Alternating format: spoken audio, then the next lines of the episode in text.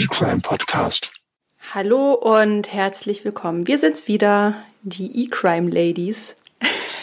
Wie findest du das? Gut. Wollen wir uns jetzt immer die E-Crime Ladies nennen? Ja, Ladies ist, gut, nicht ist Girls. gut, ne? Genau. Die E-Crime Ladies sind wieder hier. Isa und Katrin. und wir begrüßen dich, liebe Hörerin, lieber Hörer, zu unserer neuen Ausgabe von Mind the Tech, dem E-Crime Podcast. Katrin, weißt du, was ich neulich herausgefunden habe? Nee. Ich habe das Gefühl, ich glaube, wir sind der erste deutschsprachige E-Crime Podcast. Kann das sein? Das glaube ich auch. Ich habe schon nach paar anderen gesucht Mhm. und habe keinen gefunden. Okay. Also, wer uns Lorbeeren schicken möchte, ähm, die Adresse schreibe ich in die Show Notes. Wir freuen uns. Nee, aber tatsächlich, es ist schon die, jetzt zum fünften Mal oder sechsten Mal finden wir hier zusammen. Äh, das Thema E-Crime ist, ähm, ja, gibt eine ganze Menge her. Und ich freue mich, dass wir heute wieder einen schönen, nicht den einspannenden Fall dabei haben. Tatsächlich machen wir es heute ein bisschen anders. Wir haben heute eher so eine Art Thema mitgebracht. Ein Thema, das sehr groß ist, das sehr breit gefächert ist und das jetzt in Zeiten von Corona, ich hasse dieses Bon mot in Zeiten von Corona, aber ich habe kein besseres, ähm, tatsächlich äh, sehr relevant geworden ist. Wir werden heute über Social Engineering beziehungsweise Social Hacking sprechen. Ja, machen wir das? Bist Ja. du dabei? Manchmal guckt sie mich mit versteinerter Miene an und ich weiß, ich kann diese Regung nicht deuten. okay, du lachst, sehr Ja. schön. Genau, ja, wir haben uns für dieses Thema entschieden. Ähm, das war eigentlich schon, wir hätten es gerne schon viel, viel früher gemacht, glaube ich, aber wir haben uns überlegt, wir fangen jetzt erstmal mit ein paar ganz konkreten Fällen an. Ähm, und jetzt äh, haben wir uns aber entschieden, dieses Thema uns mal vorzunehmen. Es war auch mit ein bisschen Rechercheaufwand verbunden, aber wir scheuen ja keine Arbeit, das ist ja das Gute. Ähm, ja, und heute werden wir mal darüber sprechen, aber nicht in der klassischen Art und Weise. Es wird jetzt nicht diese eine Fallbeschreibung geben, sondern ich werde ähm, oder wir werden dich, liebe Hörerinnen, lieber Hörer, gleich zu einem kleinen Gedankenexperiment einladen. Aber zunächst einmal die obligatorische Frage. Katrin, wie ging es dir denn bei der Recherche? Ich finde das Thema mega. Ich finde, das ist so ein spannendes Thema. Ähm, und ich habe damit auch fast täglich zu tun. Ich wurde gerade wieder vor ein paar Wochen von einer Microsoft Tech äh, Unit. Unit angerufen und ähm, die wollten doch natürlich auch äh, Zugriff auf meinen Rechner haben. Aber natürlich ist Microsoft, ich glaube den sofort, hast du natürlich gemacht, oder? Ja, natürlich. Super. Nein. ich habe denen gesagt, ich werde natürlich sofort Interpol einschalten. Ähm, sie wollten sich dann noch rausreden. Ich habe dann aufgelegt und die Nummer im Router gesperrt. Früher hat man noch Trillerpfeifen eingesetzt. Ja. Heute droht man mit Interpol. Finde ich gut. Richtig smarter Ansatz. Ja, aber auch ähm, in der IT ist ähm, der Mensch schon eine sehr, sehr große Schwachstelle, an die man immer denken muss. Wie bei Flugzeugabstürzen. Ja, ja. Also die Technik entwickelt sich weiter, ähm, die Prozesse entwickeln sich weiter, die Spamfilter werden immer smarter, nur die Menschen nicht. Der menschliche Algorithmus lässt nach. Ja. Ja, mir ging es ähnlich wie dir, zumal du mich ja richtig schön zur Vorbereitung in eine Falle hast tappen lassen. Du hast ja gerade so schön gesagt, der Mensch ist die größte Schwachstelle. Meine Schwachstelle hast du auf jeden Fall gefunden. Ähm, die Katrin, die liebe Katrin, hat mir nämlich eine kleine Falle gelegt, eine, eine Phishing-Mail sozusagen. Und da ich dir 100% vertraue, habe ich da natürlich draufgeklickt. Und dann hast du mir so ein virtuelles Fuck you sozusagen geschickt. Ja, ich habe ähm, Isa von neu generierten E-Mail-Adressen, die sich auch ein Hacker so hätten ausdenken können. Ähm, ich habe meine mein Instagram-Name genommen und daraus eine Google-Adresse gebastelt und habe dann noch eine Internetseite vorbereitet und habe Isa mehrfach versucht, eine E-Mail zu schreiben. Und da musste ich halt sagen, die Technik ist smart geworden. Ähm, ich habe sehr viele Versuche gebraucht, bis ich durch den Spamfilter durchgekommen bin. Proudly presented by Google Spamfilter. Ja, Aber dann ist da die Mail durchgekommen. und du hast draufgeklickt. Und ich habe draufgeklickt. Ich, ich, blöde Nuss. Echt, hast du mich richtig gekriegt. Es war mir ein Heidenspaß. Ähm, ich habe jeden Tag mich gefreut, na, kommt eine E-Mail zurück. Und was habe ich geantwortet? Du Arsch. Mit einem Smiley. Aber da, das ist für mich ganz wichtig, dass man eben nicht nur Mhm. ähm, sich in die Themen einliest, sondern ausprobiert. Ja, und mir ging es ja bei der Recherche auch ähm, äh, tatsächlich ähnlich, dass ich teilweise wirklich äh, den Kopf geschüttelt habe über die Leichtsinnigkeit äh, der Menschen, mich dann aber immer selbst gefragt habe, wärst du schlauer gewesen? Und dann muss ich eingestehen, teilweise nicht. Wir werden darüber gleich sprechen. Wie gewieft Hacker mittlerweile vorgehen. Und schon mal, äh, spoilern wir schon mal an der Stelle, ähm, die Dinge, über die wir reden, erfordern gar nicht mal so viel Hackerwissen, sondern mit ein bisschen ja, äh, Wissensaneignung könntest auch du, liebe Hörerin, lieber Hörer, vielleicht schon morgen deinen Nachbarn oder deine Nachbarin oder Arbeitskollegen und so weiter hacken. Ja, und ich habe es auch eben gesagt, ähm, der Corona-Bezug, darauf möchte ich noch mal ganz kurz eingehen. Tatsächlich hat das ganze Thema Cyberkriminalität vor allem auf Individuen stark zugenommen unter Corona. Ich zitiere hier mal aus einer Studie des ähm, IT-Unternehmens McAfee, kennt man ja, machen ja so äh, Antivirenprogramme. Genau, Covid-19 Threat Report heißt der, dass tatsächlich im Durchschnitt 375 neue Bedrohungen pro Minute entstehen und ähm, dass äh, gerade im Bereich der Malware ein Anstieg von 71 Prozent zu verzeichnen ist. Das heißt, ja, man nutzt die ähm, Krise aus, um Menschen, aber auch Unternehmen äh, gezielt anzugreifen. Und das ist auch ein Grund, warum wir das Thema heute ein bisschen ja, nach oben priorisiert haben. Hast du noch etwas hinzuzufügen? Nein. Wunderbar. Dann würde ich jetzt erstmal unsere HörerInnen zu einem kleinen Gedankenexperiment einladen. Stell dir vor, du forderst als Privatperson einen Hacker heraus, an deine persönlichen Zugangsdaten, sagen wir mal, zu deinem Handy zu kommen. Wahrscheinlich stellst du dir jetzt einen zurückgezogenen Eigenbrötler vor, umringt von unzähligen Rechnern und Servern, der mit Hilfe eines komplizierten Codes die Datenbank deines Mobilfunkanbieters hackt. Aber weit gefehlt. Denn streng genommen brauchst du als Hacker dazu gar nicht zwingend einen Computer, sondern ja, ein Telefon und eine nervenaufreibende Geräuschkulisse, etwa ein schreiendes Baby auf dem Arm. Und dann rufst du einfach den Kundensupport des Mobilfunkanbieters an und gibst vor, sagen wir mal, die Ehefrau des Anschlussinhabers zu sein. Und du behauptest dann mit gestresster Stimme und mit dem Baby im Hintergrund, dass du dich nicht ins Kundenportal einloggen kannst, weil du eben nicht mehr weißt, über welche E-Mail-Adresse die Registrierung eigentlich läuft. Und weil du ja so gut Mitleid erzeugen kannst, nennt die Person am anderen Ende der Leitung dir bereitwillig die Daten. Es braucht nicht viel, ein bisschen ja, Argumentationskraft und du kommst sogar noch ans Passwort ran. Und das alles wohlgemerkt nur mit der Power der Manipulation. Und weil du ein Programm benutzt, das es so aussehen lässt, als würdest du von der Handynummer des Anschlussinhabers aus anrufen, klappt das Ganze wie am Schnürchen. Fertig ist der Hackangriff. Denn nun hast du Zugang zu einer Vielzahl an persönlichen Daten und so weiter und so fort. Klingt vielleicht zu schön, um wahr zu sein, ist aber pure Realität.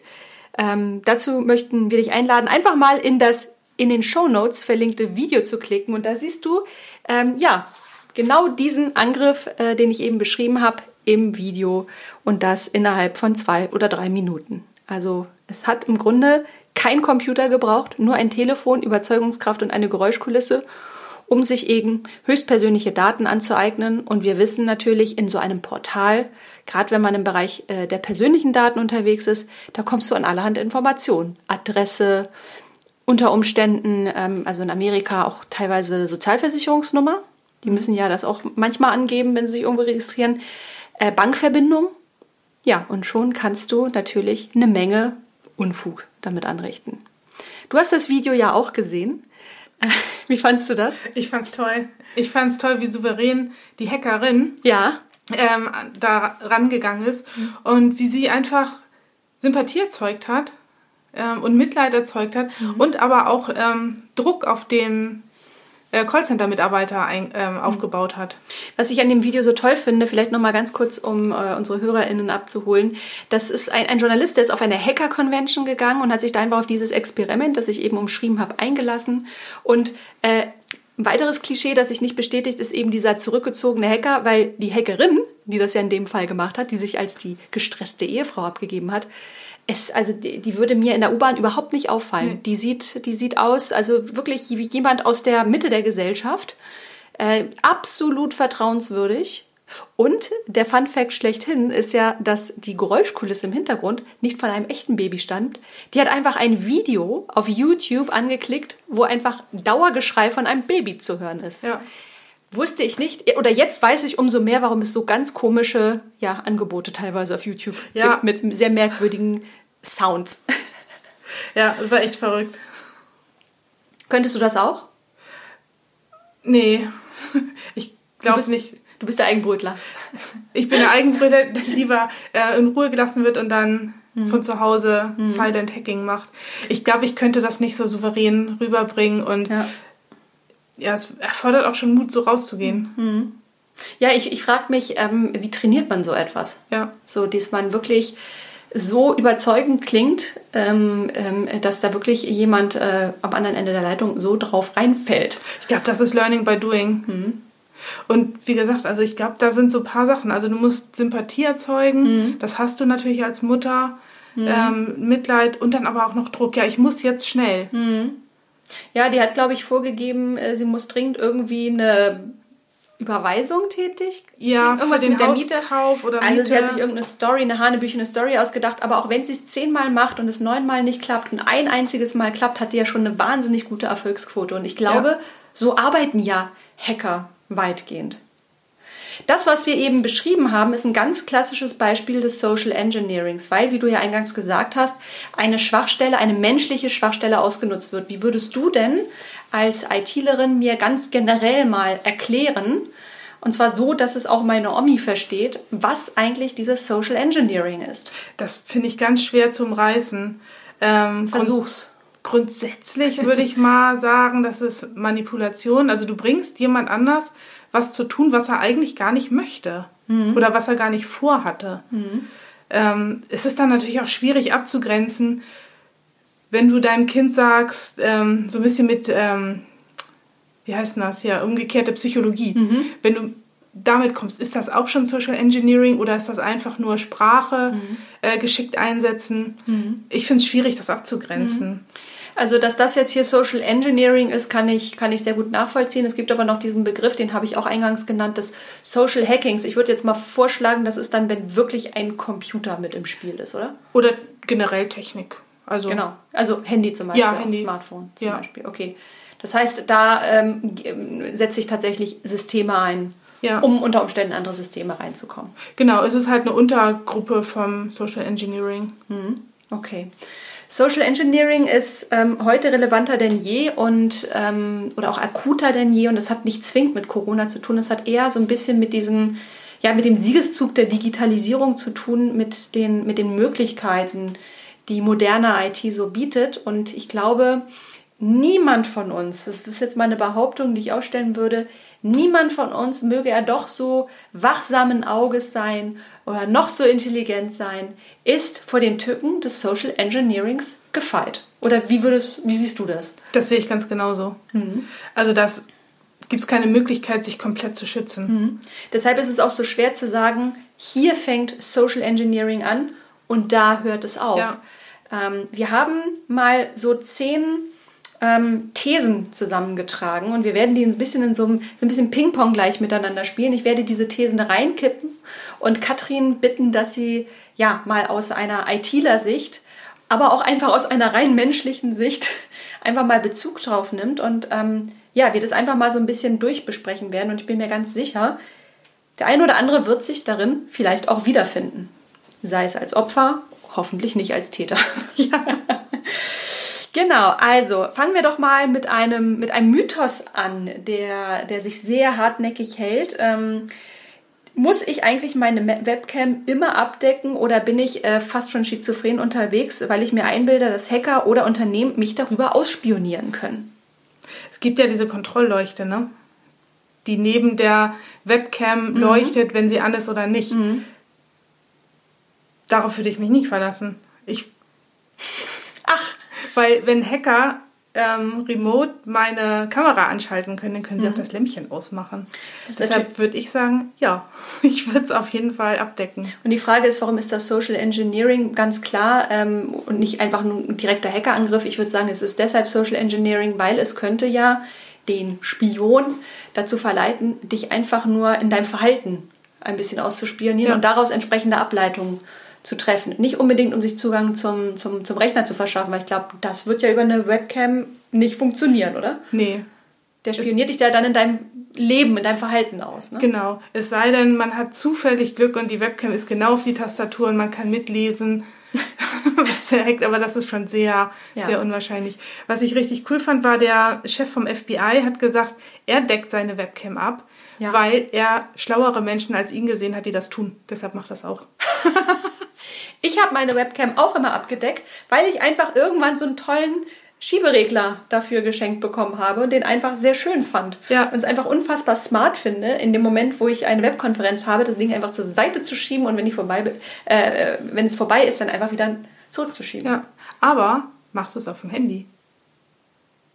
Gibt's das überhaupt fürs Handy? Hm, Ich habe es noch nicht gesehen. Und das ist mir beim Nachdenken über diese Frage eingefallen, Mhm. dass ich das auch nur auf meinem Laptop mache, aber nicht auf dem Handy. Ja. Interessant, da fällt mir folgende Anekdote ein, dass meine Mutter mal eine Mail bekommen hat, wo jemand versucht hat, sie äh, zu erpressen, also die Zahlung von Bitcoins eingefordert hat, weil die Person meine Mutter angeblich über die Webcam beim Konsumieren von Internetpornos beobachtet hätte. Ach. Hat sie gezahlt? Lass mich überlegen. Äh, nein, natürlich nicht. Sie hat sich herzlich darüber kaputt gelacht. Genau. Okay, wunderbar. Dann haben wir das schon mal geklärt. Ähm, also eine, eine Abdeckung muss sein, wenn man zumindest äh, das Gefühl vermitteln will, schlau zu sein. Oder schlauer als die anderen. Ja. Und es schadet ja auch nicht. Es schadet ja auch nicht. Es ist einfach kein eine- Aufwand. Genau. Und äh, gibt es, also genau, und für, fürs Handy muss sich ja jeder für sich selbst entscheiden. Genau. So, ähm, ja, weitere These. Äh, Katrin, wenn ich an der Kasse mit Kreditkarte zahle, ähm, ich bin jemand, es kann durchaus sein, dass ich den Kassenbon auch einfach mal aus Fahrlässigkeit liegen lasse. Aber da muss ich mir doch eigentlich gar keine Sorgen machen, weil mit so einem Kassenbon, auch wenn die Kreditkartennummer draufsteht, da kann ja doch eigentlich niemand was anfangen, oder? Viel kann man damit tatsächlich nicht anfangen. Aber es könnte ja jemand mit den Daten sich Sachen bestellen. Hm. Und dann hast du den ganzen Rückabwicklungsaufwand. Ja, ist auch nicht so doll, ne? Ist nicht so doll. Da fällt mir ein, dass der Vater meiner besten Freundin immer bei so Geschäften wie ähm, Mediamarkt und Saturn immer guckt, ob jemand seinen Kassenbon hat liegen lassen, um zu gucken, ob das vielleicht für die Steuer relevant sein könnte, irgendwie Büromaterial oder so. Ich finde es gut. Finde ich nicht schlecht, oder? Gerade so bei Barzahlung Ja. ist es doch ganz gut. Ich habe sogar noch mal nachgeguckt, ähm, ob die äh, Firmen das wirklich noch machen, also die ganzen Geschäfte. Und es ist überhaupt, überhaupt nicht verboten, da komplett die Kontodaten Ach. im Klartext draufzuschreiben. Ach so. Der Name ist ja nicht mit drauf, Mhm. aber den kriegst du ja übers Social Engineering ganz einfach raus. Naja, und du kannst natürlich auch einfach gucken, wenn du die Person eh schon im Laden beobachtest und sie in ihrem Verhalten so ein bisschen ausspionieren willst, da kannst du ja auch einfach nur nachvollziehen, was kauft diese Person. Ja. Und was sagt das über die Person aus? Ah, also ja. wenn man jetzt einen komplett neuen Dreh reinbringt, ähm, dann ist es schon wieder ganz klassisches Social Engineering. Das stimmt. Weil du mir eine Information preisgibst, die ich dir primär eigentlich gar nicht geben wollte. Ja, top. Das kann keiner hören, wenn du den Daumen hoch machst. Oh Mann. Dann macht sie den Daumen hoch. Ich denke mir dazu Kannst du das bitte mit Geräusch machen? Flupp. Flupp. Wie so die Webcam-Abdeckung. Flupp, flupp. Okay, alles klar. Ähm, oh ja, jetzt gehen wir mal so ein bisschen in so einen Bereich, der interessiert mich auch persönlich und da habe ich auch ganz kurz überlegt, ähm, denn ich nutze total oft diese äh, Passwortgeneratoren. Und da muss ich ja auf eine eigene Website gehen, weil du kennst das ja, äh, Großbuchstaben, Kleinbuchstaben, Sonderzeichen, Zahl und dann nutze ich auch gern mal so einen Passwortgenerator und lass mir da einfach mal ein super kryptisches Passwort ausspucken. Bitte sag mir, dass ich diesen Seiten blind vertrauen kann. Ich würde den Seiten nicht vertrauen. Ich würde da eher auf eine App gehen, weil du die App bei dir zu Hause auf deinem Rechner hast. Meinst du jetzt so eine, so eine Desktop-App oder meinst du so eine App auf meinem Smartphone? Eine Weil dann würde ich jetzt nämlich entgegnen, äh, wieso, äh, Smartphone ist ja auch angreifbar. Ja, das stimmt. Aber also ich finde die Apps besser. Aber bei den Webseiten würde ich halt den vertrauen, den, den großen Bekannten. Und auch gucken, dass die richtig geschrieben sind, die Webseiten. Nicht, dass irgendjemand sich eine ähnliche Webseite baut. Ähm, Welche, Aber- welche Seiten kannst du da empfehlen, um mal ein bisschen Nutzwerkkommunikation hier einfließen zu lassen? äh, One Password ist ziemlich gut. Wie, wie heißt die? One Password. One Password, okay. Und das Gute daran ist ja, dass du dir dann nur noch ein Passwort merken musst, weil du brauchst ja auch, das hatten wir, glaube ich, schon mal in einer anderen Folge gesagt, für jeden Account ein neues Passwort. Ja. Super wichtig. Ja. Und auch mindestens 20 Zeichen. 20. 20. Willst du mich verarschen? Ja. Sonderzeichen und äh, noch, Spezialzeichen ja. sind völlig egal. Hauptsache, also die Länge macht's. Die Länge macht's. Okay. Die Länge. Das lasse ich jetzt einfach mal so stehen. Ähm, oh ja, eine Sache, kommen wir zur äh, These Nummer vier. Oh, das ist etwas, das erlebe ich ganz, ganz oft. Und das hat so ein bisschen damit zu tun, dass ich in meiner Position, die ich in meinem Unternehmen habe, ähm, eine der wenigen Personen bin, die nach außen mit Telefonnummer sichtbar ist auf der Website. Das heißt, Leute rufen sehr gerne bei mir an, obwohl sie gar nicht mit mir sprechen wollen, in der Hoffnung, ich stelle sie durch zu irgendjemandem. Hm, also Telefonzentrale. Mhm. Hashtag Telefonzentrale. Und ganz oft fangen solche Gespräche an mit, ähm, ja, entschuldigen Sie, guten Tag. Äh, ich wollte nur mal ganz kurz äh, unsere Datenbank abgleichen. Äh, arbeitet bei Ihnen ein gewisser Herr so und so eine, oder eine gewisse Frau so und so? Einfach nur angeblich, um Daten abzugleichen, ab und an auch gerne mal, um direkt durchgestellt zu werden. Jetzt habe ich aber auch mal gehört, gerade an dem Beispiel, das wir vorhin genannt haben, ähm, kann das auch sein, dass das nicht einfach nur ein Versuch aus dem Hinterhalt ist, irgendwie einfach nur in mein System zu kommen, weil so eine Telefonanlage in einem größeren Unternehmen, aber natürlich auch in, in eigentlich in jedem Unternehmen jeder Größe, ist natürlich ein Einfalltor. Ja. In so ein, in so ein Netzwerk. Und gerade, ja. glaube ich, wenn äh, Telefone so IP-basiert sind, also es nicht mehr das klassische, na, der, der klassische Apparat ja. ist, sondern integriert ist in dein so Intranet. Voice over IP. Genau, Voice over IP, das ist das Wort, das ich gesucht habe. Könnte es ja, wie ich eben gesagt habe, einfach nur ein Einfalltor sein. Auf jeden Fall. Ähm, aber neben der Technik, glaube ich, ist das meistens eher, dass sie eben versuchen, äh, Kontakte zu finden, um dann halt einen gezielteren Angriff zu machen. Das ist ja dieses, ähm, es gibt ja Phishing, wo mhm. du wahllos E-Mails rausschickst, was ich auch mit dir versucht ja. habe. Ähm, du hast e es nicht versucht, ich bin drauf reingefallen. Sagen wir doch, wie es ist. Ja, du Arsch. wo du drauf reingefallen bist. da werden ja wahllos E-Mails rausgeschickt, wie beim großen Fischen mit, mit dem Netz äh, mhm. im Meer. Dann gibt es das Spearfishing, also das Speerfischen, mhm. wo du dann wirklich auch gezielt auf eine Person gehst. Und wenn du weißt, deinen Namen hat er ja schon, weil du mit deinem Namen ans Telefon gehst. Mhm. Und wenn er dann noch einen zweiten hat, könnte er dann dem in deinem Namen wieder eine Nachricht zukommen lassen mhm. mit einem Virus, mit sonst was drin. Das heißt, der Anruf ist wie eine Harpune. Genau. es könnte aber auch sein, dass es einfach ein Headhunter ist in mhm. der IT. Mhm. Ähm, sind die sehr nervig im normalen Leben, glaube ich, die meisten würden sich freuen, wenn jemand anruft und sagt, hey, ich habe einen Job für dich. Ich habe mal ein richtig schönes Erlebnis gehabt. Also das hat so zum Himmel gestunken, aber ich habe den, äh, ich den so ein bisschen auflaufen lassen. Und zwar sehr gerne werden ja auch Anrufe mal so am Freitagnachmittag äh, kurz vor Feierabend getätigt. Mhm. Also Anrufe, wie ich sie eben beschrieben habe. Und ich hatte einmal die Situation, das ist im Unternehmen, in dem ich arbeite, das ist schon einige Jahre her. Da hatten wir noch einen anderen Vorstandsvorsitzenden. Da rief ein Mann an, ganz gehetzt ähm, 17.30 Uhr am Freitag ähm, und wenn es nicht den Freitagsdienst gegeben hätte mit ähm, ja, wo man einfach ähm, Stallwache gehalten hat, äh, dann wäre eigentlich auch gar keiner im Büro gewesen. Ähm, heute handhaben wir das ein bisschen anders, aber da rief jedenfalls dieser Mann an und ganz abgehetzt und sagte, er sei der Schwager unseres Vorstandsvorsitzenden, müsste mal ganz ja. dringend mit ihm sprechen in einer privaten Angelegenheit, ob ich mal durchstellen könnte. Und dann habe ich gedacht, ja, natürlich, gar kein Problem, bleiben Sie mal dran, habe ich ihn einfach in die Telefonzentrale durchgestellt, ihn also mal kurz mit seinen eigenen Mitteln geschlagen, das Gefühl gegeben, oh, da ist eine Dumme, die fällt drauf rein ja. und dann einfach in die Telefonzentrale durchgestellt, äh, wo du einfach mit sowas nicht durchkommst, weil die ja. Leute da ein bisschen trainierter sind. Aber auch sehr schön. Einfach mal ja. behaupten, man sei der Schwager des Chefs und man Klar. sei in einer dringlichen oder in einer Notsituation. Der würde auch erstmal. Wenn da jetzt noch ein Babygeschrei gewesen wäre im Hintergrund dann hätte ich ihn direkt durchgestellt. Gar keine Frage. Zumal so ein Vorstandsvorsitzender um 17.30 Uhr am Freitag natürlich auf jeden Fall noch da ist. Ja, so Obwohl, für die Familie. Kann natürlich sein. Kann natürlich sein. Ja. Aber auch da wieder schön Druck machen. Ja. Damit man gar nicht erst nachdenkt. Ich habe ähm, gelesen, dass das auch der Angriff auf die Amygdala ist, die ja im Gehirn für die schnellen Entscheidungen zuständig ist. Ah, Und ähm, damit man halt sich ganz schnell entscheidet. Die entscheidet über äh, Flucht und oder Angriff. Mhm, mhm. Und sobald die sich entschieden hat, macht man agiert man halt danach. Mhm. Und äh, der Neokortex mit der ganzen Vernunft, der setzt halt erst eine Viertelstunde später ein.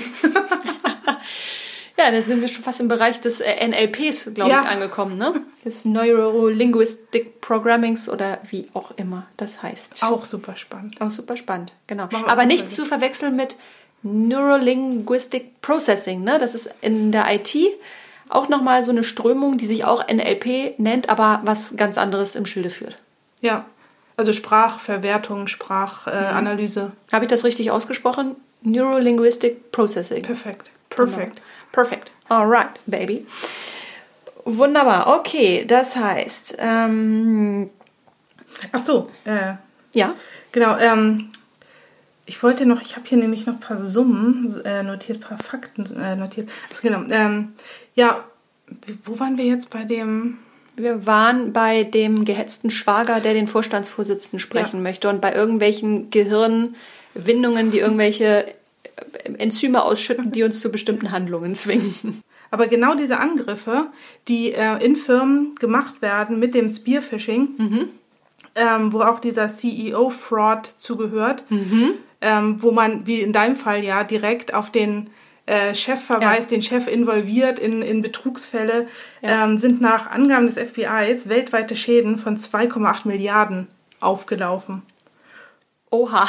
Ja. Das, Das ist ja fast schon ein eigener Wirtschaftszweig. Ja, es ist aber super wenig bekannt, Ja. weil aus Imagegründen natürlich geschwiegen wird. Ich denke, das ist auch eine hohe Dunkelziffer natürlich. Ja. Ne? CEO-Fraud ist, ähm, ist, ist gerade das Stichwort gewesen. Ähm, wir haben mal im Vorfeld, hast du mir auch so eine ganz, eine ganz tolle Anekdote erzählt. Der CEO-Fraud, der ähm, verläuft ja auch teilweise umgekehrt, dass jemand behauptet, er sei der CEO. Genau. Ne? Das finde ich auch super. Genau, und da hattest du ein ganz schönes Beispiel, das du mir mal erzählt hast. Magst du das nochmal kurz hier teilen? Ja, also ähm, der Chef ruft an in der Firma und oft hat man ja mit dem Chef gar nicht so direkt äh, zu tun, deshalb merkt man es auch nicht, ähm, dass es vielleicht gar nicht der Chef ist. Man ist aber natürlich sofort, man hat Respekt. Ähm, die Amygdala sagt, helfen, Hilf unterstützen. diesem armen, hilflosen Mann. Das äh, wirkt sich bestimmt auch gut auf das Gehalt aus. Natürlich. wenn der Chef einen in guter Erinnerung hat. Und der hat angerufen und hat gesagt, ähm, ich bin auf dem Weg zum Geburtstag meiner Frau, ich habe kein Geschenk, bitte gehen Sie sofort los, kaufen Sie Amazon, Amazon Gutscheine. Ähm, und auf der Rückseite kannst du so eine Nummer freirubbeln, ähm, über die man dann auch bestellen kann, ohne wirklich die Karte zu haben. Achso, und diktieren Sie mir bitte die Gutscheinnummer. Ganz genau. Und die schreibe ich dann ganz schön in die Karte Ja. rein. Und dann wird meine Frau mir auf ewig dankbar sein. Ja, Ich würde mich so freuen, wenn mein Mann mir sowas schenken würde. eine Amazon Gutscheinnummer. Zumal das bei unserem Chef garantiert nie passieren wird. Nein, in so großen Unternehmen.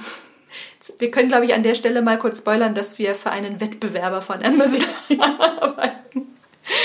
Ich glaube, das würde unser CEO nie von uns verlangen. Nee, Never, never, ever. glaube ich auch nicht. Ähm, wenn ein Betrüger ähm, an meine E-Mail-Adresse kommt, vor allem an meine Arbeits-E-Mail-Adresse, ähm, das ärgert mich natürlich, weil ich weiß nicht, du kennst es sicherlich auch, du bekommst irgendwelche Newsletter oder irgendwelche blöden Mails und dann weißt du ganz genau, du hast dich ja nie dafür angemeldet. Also man möchte ja gar nicht wissen, wie Leute überhaupt an deine E-Mail-Adresse kommen. Dafür reicht ja einfach nur mal der Blick in den Spam-Filter. Ähm, aber grundsätzlich, ich muss mir doch nicht allzu viel Sorgen machen, nur weil jemand an meine E-Mail-Adresse gekommen ist. Damit kann er auch noch nicht allzu viel anfangen, oder? Er kann dir auf jeden Fall eine E-Mail schreiben. Was jetzt nicht so ich schlimm jetzt wieder ist. den wunden Punkt aufreißen. Ja, ja. Aber er kann natürlich auch die E-Mail benutzen, um Accounts zu erstellen. Was natürlich mit Multifactor Authentication, wo du ja dann erstmal eine E-Mail kriegst, die bestätigen musst, ist natürlich nicht so einfach. Du könntest versuchen, über die normalen Standardpassworte, Passwort, Passwort 123, äh, Passwort 1234, Pusteblume 1, 2, 3. Sonnenschein ähm, direkt in deinen Account rein zu hacken. Ähm, aber so richtig viel kann man mit E-Mail-Adressen an sich nicht machen. Es sei denn, du bist so dumm und fällst eben auf Phishing-Mails und so weiter und so fort rein. Ja, aber wer macht das schon? Ja, guck mich nicht so an. Jetzt mal ganz ehrlich, hast du noch nie oder zumindest mal ähm, kurz gestutzt, weil die E-Mail so verdammt echt aussah? Ja, Wird ja ganz oft gern auch mit Bankenmails Ja. gemacht, ne? ja. Also Die sehen richtig gut aus und wie gesagt, ich wäre auf jeden Fall auch reingefallen. das Gar beruhigt mich sehr. Was man natürlich auch machen könnte, ist ähm, so eine ähnliche E-Mail anlegen. Wenn ich jetzt weiß, deine E-Mail sieht aus äh, Vorname, Punkt, Nachname, Mhm. dann lege ich mir vielleicht eine an, die heißt Vorname, Unterstrich, Nachname Mhm. und könnte dann damit natürlich einen Account auf Facebook, auf Mhm. sonstigen Social-Media-Plattformen erstellen und deine Freunde kontaktieren und sagen, ich bin die Isa, ich bin im Urlaub. Schick mir ganz schnell Amazon-Gutscheine. Schick mir Amazon-Gutscheine, mein Mann hat Geburtstag. Und das habe ich vergessen. Aber nochmal Bezug nehmend auf unser Beispiel. Ähm, man kann es ja oft auch so aussehen lassen, als würde ich zum Beispiel wirklich von meinem Arbeitsaccount aus schreiben. Ja. Und in dem Beispiel, das wir ja umrissen haben, ähm, da war die Hackerin ja in der Lage, es so aussehen zu lassen, als würde sie vom Handy anrufen. Wie macht man das? Da brauchst du so Spoofing-Programme. Ah, Ähm, die gibt es frei runterladbar. Ähm, da kann man natürlich sich zu Scherzzwecken ähm, unter einer anderen Rufnummer ähm, erscheinen lassen. Du kannst das mit E-Mails auch machen, das geht eigentlich auch einigermaßen gut. Ähm, die eigentliche E-Mail-Adresse ist manchmal gar nicht sichtbar, sondern nur der Name. Und wenn du den anstatt ähm, deinen Namen, Echten ähm, Namen? echten Namen, ähm, die E-Mail-Adresse nimmst und die echt, die gefakte E-Mail-Adresse dann als E-Mail-Adresse, dann sieht das halt so aus, als wenn es von deiner E-Mail-Adresse kommt. Also man kann da Okay. ein bisschen tricksen, wenn man nicht genau hinguckt. Und, aber wer guckt schon ganz genau Äh, Wollte hin? ich gerade sagen, wer guckt eigentlich so genau hin? These 6. Oh ja, die gefällt mir besonders gut. Ähm, die bezieht sich auf die Corona-App. Wir wissen ja, dass es sehr viele Verweigerer gibt. Also ich gestehe, ich habe sie mir sofort installiert, äh, weil ich eben auch meine Eigenverantwortung einfach auch ähm, sehe. Ähm, da tatsächlich mich im Sinne der Gemeinschaft eben auch da äh, einzubringen. Und richtig schön fand ich dann immer so diese Aussage, die installiere ich mir auf gar keinen Fall, ich will mich doch nicht ausspionieren lassen. Mein Bluetooth gehört immer noch mir. Und jetzt kommst du. Ja. ähm, ich hatte da überhaupt keine Bedenken, weil der Chaos Computer Club, ähm, den ich für sehr vertrauenswürdig halte, äh, sich den ganzen Quellcode angeguckt hat. Aber Bluetooth ist bei dieser ganzen Corona-App tatsächlich die Schwachstelle. Ähm, es gibt immer wieder Angriffe auf Bluetooth und ähm, auch Sicherheitslücken in dem Bluetooth-Protokoll. Bei dem Bluetooth Low Energy, das ist nochmal ein separates Bluetooth-Protokoll, ähm, das die Corona-App benutzt, ist das relativ sicher. Ähm, dass nach einem Update da irgendwas, irgendwie ein Fehler mit drin ist, der ausgenutzt werden kann, ist natürlich nicht, ähm, nicht auszuschließen. Allerdings ist es echt schwer, über diese Bluetooth-Schwachstellen in das Handy einzudringen. Ähm, zum Beispiel gibt es eine, ähm, wo, du, wo dann ein anderes Gerät so tut, als wenn es schon ein Gerät ist, was dein Handy kann, kennt. Ja. Damit das Pairing Ja. automatisch stattfindet. Aber dazu muss man halt echt Zugang, äh, Zugang auf dein Handy gehabt haben. Ähm, oder eine Android-Schwachstelle war, dass man über Bluetooth reinkommen konnte. Dazu musst du aber dann die MAC-Adresse deines Gerätes kennen. Okay, alles klar. Also ich wüsste nicht, Also es ist da so sehr viel. Aufwand verbunden und wenn man es mal ganz genau nimmt, ähm, die Absurdität besteht ja vor allem in dieser Aussage darin, ähm, dass die Leute, die sagen, auf gar keinen Fall installiere ich mir das, wahrscheinlich alle, ich garantiere es dir, WhatsApp auf dem Handy haben. und dass WhatsApp eine reinste Datenschleuder ist, muss doch jetzt einfach auch dem letzten Mal bewusst geworden sein. Ich benutze auch WhatsApp, aber wohlwissend, das dritte immer mitlesen. Ja, und ich meckere nicht über andere Programme. Siehst du? Nee. Wunderbar. Es gibt ja auch in den Social Media dieses schöne Vergleichsbild. Ja. Das gibt die App preis, das gibt WhatsApp preis. Und das steht in einem sehr krassen Ungleichgewicht. Ja, und gerade bei diesen Apps äh, finde ich es echt schlimm, dass sie deine ganzen Kontakte auslesen. Und das tut die Corona-App nicht. Wie ist es eigentlich mit AirDrop? Oh ja. ähm, du kannst ja per Airdrop auch einfach Bilder verschicken. Richtig. Und als das neu war, gab es so einige Leute, die ihre Dickpics einfach per Airdrop in der Bahn zum Beispiel an alle Leute geschickt haben, die Airdrop aktiviert hatten. Klar musst du es erstmal akzeptieren, aber du siehst ja schon so ein kleines Vorschaubild von dem kleinen Dödel. Es wirkt auf mich, als wäre dir das schon mal passiert. Ich bin sehr froh, dass mir das nicht passiert ist. Aber ich fand die Idee eigentlich ganz lustig. Ist das schon sexuelle Belästigung? Das ist hier die Frage. Ich finde ja. Ja. Auf jeden Fall. Ja, natürlich, weil da fahrlässig gehandelt wird. Ja. Und das Trauma kannst du nie wieder reparieren. Nein. Ich habe mal von einer Frau gelesen, die auch ein Dickpick geschickt bekommen hat, hat mit Social Engineering die Adresse und den Namen des Mannes rausgefunden. Sie hat einfach gesagt, so ein schönes Foto. Ähm, ich möchte dich unbedingt besuchen. Und er hat die Adresse rausgegeben. Er hat dann auch noch gesagt, wo sie klingeln muss, was auf der Klingel steht. Und sie hat das einfach mal weitergegeben an die Polizei. Finde ich klasse. Das heißt, wir wissen nicht, ob der Mann am Ende des Schwanzes vielleicht doch die große Liebe gewesen wäre. Vielleicht. Wie fahrlässig. Was man ja aber auch machen kann, was immer sehr wenige wissen und auch wenige nutzen, ähm, man kann ja grundsätzlich, ähm, wenn man ein Bild bekommt, nehmen wir mal das Beispiel Online-Dating und man denkt sich, also dieses Foto ist ja viel zu perfekt, um wahr zu sein. Man kann natürlich auch ähm, Google nach Bildern absuchen. Ja. Also dass das Bild quasi der Suchbegriff ist und dann guckt man, von welcher Plattform das möglicherweise entnommen worden ist. Genau, und wenn das sowieso von irgendeiner Modelagentur ist, Dann ist die Wahrscheinlichkeit sehr gering, dass auch das Model derjenige welche ist. ja. Das war unser kleiner, ähm, ja, unsere kleine Abbiegung in die Welt der Dickpics und ähm, so weiter und so fort. Und äh, der Einstieg war die Corona-App. Sehr schön, wo wir immer am Ende landen. Ähm, ich habe mal vor einiger Zeit ein Video gesehen, das hat mich ein bisschen, das hat mich nahezu erschüttert. Ähm, zumindest weiß ich, äh, nicht, dass ich es vorher jemals gemacht hätte, aber es hat mich einmal mehr darin bestätigt, ähm, man sollte nie seinen Schlüssel fotografieren.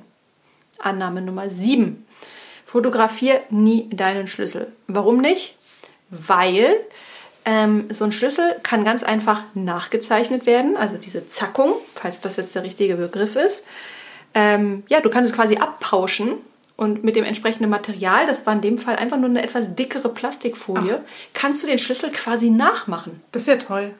Und äh, gibt es auch unzählige Videos auf YouTube, ähm, einfach mal entsprechend eingeben. Also Leute, nie den Schlüssel fotografieren. Aber vielleicht mache ich das doch, weil ich mich gerne ausschließe. Und ein Schlüsseldienst kostet genau 69 Euro. Das weiß ich. Ja gut, aber dann äh, fotografier den Schlüssel und speicher ihn so ab, dass eben, ja, dass es einfach nicht in den Social Media teilst. Nicht per Airdrop. nicht per Airdrop teilst. Ja, okay, mach ich. Genau. Das war so der kleine Beitrag, den ich mal leisten wollte.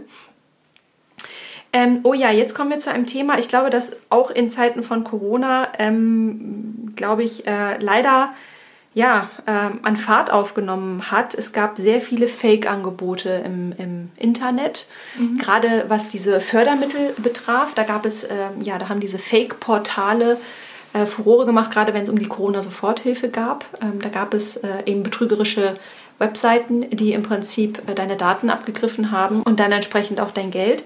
Und das gleiche gibt es bei Fake-Online-Shops. Ja. Und da gibt es gar nicht mal so wenige von. Ja. So. So, wir haben in der Zwischenzeit Besuch bekommen. Ähm, falls ihr euch wundert, warum es laut im Hintergrund hechelt, das ist kein Perverser. Das ist einfach nur mein Hund, der sich immer sehr freut, wenn Katrin kommt und gerade ein bisschen außer Rand und Band ist. Er freut sich aber noch mehr, wenn mein Hund kommt. Ja, man muss dazu sagen, äh, Katrin hat eine ganz süße Hündin, in die mein Hund schockverliebt äh, vom ersten Moment aus war. Aber sie ist heute nicht da. Nee. Genau. Genau, wir waren äh, stehen geblieben bei den Fake-Online-Shops. Irgendwie, Ja. Woran kann ich denn A, erkennen, ob ich gerade in einem gefälschten Shop eingekauft habe? Und was können die Betrüger eigentlich mit den Daten anfangen, die ich unter Umständen hinterlegt habe? Ja, also erkennen ist das halt wie bei diesen ganzen Phishing-E-Mails. Das ist wahnsinnig schwer zu erkennen. Ähm, guter Tipp ist halt ins Impressum zu gucken, Wenn es eins gibt. wenn es eins gibt. Ähm, genau auf die Domain zu gucken, ist es wirklich ähm, der Möbelshop oder der Möbel-Shop.de, TO, TU, sonst was. Ähm, aber es ist halt wahnsinnig schwer. Kannst du mir äh, oder unseren HörerInnen einen Tipp geben, worauf muss ich in einer URL achten? Also ähm, wichtig ist das HTTPS. Das ist das SSL-Zertifikat. Genau. Ja, und dass halt die Domain stimmt, dass alles in sich auch stimmig ist. Dass, äh, manchmal wird das halt durch Übersetzungsmaschinen gejagt, dann ist die Sprache so ein bisschen komisch, bisschen holperig. Aber wie gesagt, es ist wahnsinnig schwer, das ähm, rauszufinden. Die sind ja auch nicht blöd. Nee, mir ist aber auch aufgefallen, dass ich super oft Werbung auf Instagram ausgespielt bekomme. Mhm. Der Algorithmus ist ja jetzt nicht dumm bei Instagram und mir auch Produkte ausspielt, ähm, bei denen ich schon überlege, Mensch, aber ja. ganz oft haben diese Shops kein Impressum. Ja. Und wichtig ist auch, dass das Angebot so einigermaßen zum Preis passt. Mhm. Ich hatte mal bei ähm, äh, Online-Fahrzeughandel gearbeitet und da gab es öfter Leute, die dann ankamen und sich, ich weiß nicht, einen Jaguar für 3000 Euro gekauft haben. Natürlich per Western Union überwiesen und standen dann bei uns in der Firma und wollten doch gern ihr Auto abholen. Oh Mensch, da habe ich jetzt gerade direkt Mitleid, ich auch. dass der Lamborghini für 2000 Euro gar nicht da war. Ja. Ach Mensch, ach Mann, diese armen Leute. Ja, okay. Also Leute, aber genau auf. mit den Daten. Ja. Nee, willst du erst selbst? Nee, du zuerst bitte. ähm, Ladies first. Und mit den Daten kannst du natürlich so einiges machen. Mhm. Wenn du den Namen hast, ähm, die ganzen Bankdaten, da kannst du. Ja, klar. Dann steht ja die Welt offen sozusagen. Ja. Ne? Ich habe im Zuge der Recherchen einen, einen Begriff von dir gelernt. Das ist äh, der sogenannte USB-Drop. Ja. Der USB-Drop. Ähm, man kennt das ja, man ist auf Fachkonferenzen, auf Messen unterwegs und dann sind da die netten Ladies oder die netten Gentlemen und drücken dir irgendwelche Goodiebags in die Hand oder, äh, also ich bin ja super empfänglich für sowas. Ich, äh, ich, weiß nicht, ob ich dir jemals meine tolle Schlüsselbandsammlung gezeigt habe, ähm, aber ich freue mich immer tierisch, wenn da so ein USB-Stick dabei ist. Ja. USB-Sticks braucht man ja immer. Und, und wenn du einen brauchst, da. Sie ja. sind nie da. Ja. Sie Pflaster. säbest ja. dir die halbe Hand ab und es ist kein Pflaster da. Als würde auch ein einziges Pflaster was helfen, aber es passt einfach so gut rein. Ja. Ähm, und ähm, jetzt sagt natürlich der IT-Sicherheitsmensch, der mir gegenüber sitzt, auf gar keinen Fall tust du diesen USB-Stick in den USB-Schlitz. Ja. Denn warum? Weil da sofort ein Programm, eine Malware ähm, auf deinem Rechner installiert werden kann. Mhm die im Zweifel deinen kompletten Rechner verschlüsselt und nur gegen eine gewisse Bitcoin-Zahlung wieder freigibt. Also das ist genau diese USB-Drop oder Baiting. Mhm. Ähm, die Fischanalogien sind in dem Social Engineering ganz groß anscheinend. Die Phishing-Analogie. Ja. ja. Phishing, Spearfishing, es gibt Whaling. Erinnerst du dich noch, wir beide sind ja jetzt, ähm, wir sind ja keine 20 mehr und ich erinnere mich, also in den 90er Jahren so diese ganzen Computerzeitschriften ähm, hochkamen, wo es immer irgendwelche Disketten gab ja. als Beilage. Ja. So wie früher das Gimmick bei Ips und ähm, ganz gewiefte Leute natürlich auch immer gesagt haben, auf gar keinen Fall diese Diskette einlegen. Also im Prinzip ist dieses Thema ja uralt. Ja. Es ist halt genauso gefährlich wie auf irgendeinen Link zu klicken, irgendwas zu installieren. Das ist halt alles super gefährlich. Aber ganz ehrlich, ich würde es vielleicht auch machen. Also so ein schöner USB-Stick. So, und wir sind jetzt bei der letzten These angekommen. Telefonumfragen. Ich habe tatsächlich mal eine Telefonumfrage vor vielen, vielen Jahren gehabt. Da war ich noch richtig, richtig jung und da hat sich jemand äh, mir, mir am anderen Ende Leitung, äh, der Leitung ausgegeben als jemand, der eine Verbraucherumfrage macht. Mhm. Und ich wurde irgendwann stutzig, weil ich, äh, es hatte gar keinen roten Faden. Ich wurde irgendwann aufgefragt, was ich denn alles für Wertgegenstände zu Hause hätte. Aha. Also es wurde gefragt, habe ich einen Computer, habe ich einen Drucker, habe ich einen DVD-Brenner. Das Aha. war damals ja noch ein Luxusgut. Und irgendwann dachte ich mir so, worum geht's hier eigentlich? Ähm, was kannst du zu dem Thema Telefonumfragen sagen? Und da sind wir ja fast schon wieder bei unserem Eingangsbeispiel. Genau, da kannst du ja natürlich ganz viel über die Leute herausfinden. Ob das jetzt Infos sind, um ähm, beim nächsten Angriff äh, hart auf sie loszugehen. Ja, ob du jetzt Informationen hast, ähm, um den nächsten Angriff richtig gut zu machen, ähm, um Vertrauen aufzubauen. Ähm, oder du kannst natürlich auch fragen, wie heißt die Straße, in der sie wohnen, wie heißt das Haustier. Und schon hast du eine gute Möglichkeit, das Passwort zu erraten. Stimmt, natürlich. Weil gerade im Bereich der Passwörter sind die Leute leider immer noch sehr, sehr unkreativ. Ja. Ich glaube, ähm, ist es nicht auch McAfee? Irgendein großes IT-Unternehmen gibt immer jedes Jahr die, die Top 20 der häufigsten Passwörter raus. Ja. Und tatsächlich sind solche Sachen wie 1, 2, 3, 4, 5 oder Master ja. ähm, immer noch die, die Top-Passwörter, die, die Leute einsetzen. Ja. Und wenn, da, wenn du ein bisschen kreativ sein willst, dann nimmst du halt Straße, Haustiername, Lieblingsfarbe, sonst was. Mhm. Damit kommst du schon in vielen Fällen weit. Aber bei dir war das ja wohl eher der Versuch, ein, ein gutes Opfer für einen Einbruch zu finden, oder? Ich glaube auch. Zum Glück war mein damaliges Ich schlau genug, irgendwann einfach aufzulegen. Ja. Alles klar. Und damit kommen wir auch langsam zum Ende dieser Podcast-Folge, in der es um das Thema Social Engineering geht. Gibt es einen ultimativen Tipp, den du unseren HörerInnen am Ende noch mitgeben willst? Außer Holzauge sei wachsam. Ja, aber Sicherheit ist eine Illusion. Das macht so richtig Hoffnung gerade. Nee, aufpassen, ähm, lange Passworte, viel mehr kann man nicht machen. Ähm, und vielleicht nicht sofort handeln, also warten, bis die Vernunft einsetzt. Genau, Nicht- wir wissen ja im Kopf äh, erst mal Genau. nach, einem, nach 15 Minuten setzt das Vernunftzentrum Ja. ein. Und manche Angebote sind einfach zu gut, um wahr zu sein. Und sich auch manchmal überwinden und vielleicht auch einfach mal das Telefon auflegen. Genau. In diesem Sinne, bis zum nächsten Mal. Bis dann.